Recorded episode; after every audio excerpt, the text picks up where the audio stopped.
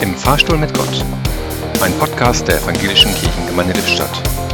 Heute mit Roland Hosselmann. Nach über zwei Jahren war es endlich wieder soweit. Frauenhilfe auf dem Lipperbruch. Es war, sagte Regina, ein einziges Halli, Hallo, Hallöle wie bei den Konfis. Im Rahmen der Andacht wurde es dann etwas stiller.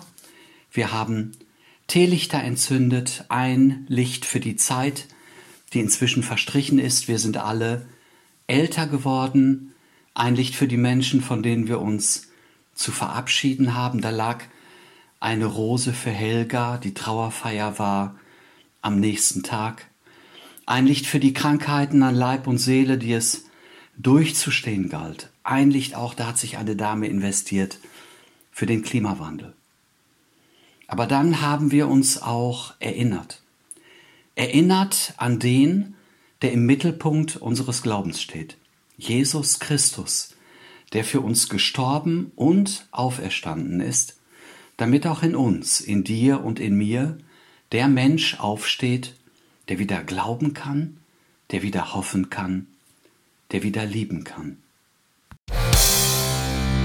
Im Fahrstuhl stand heute Roland Hosselmann.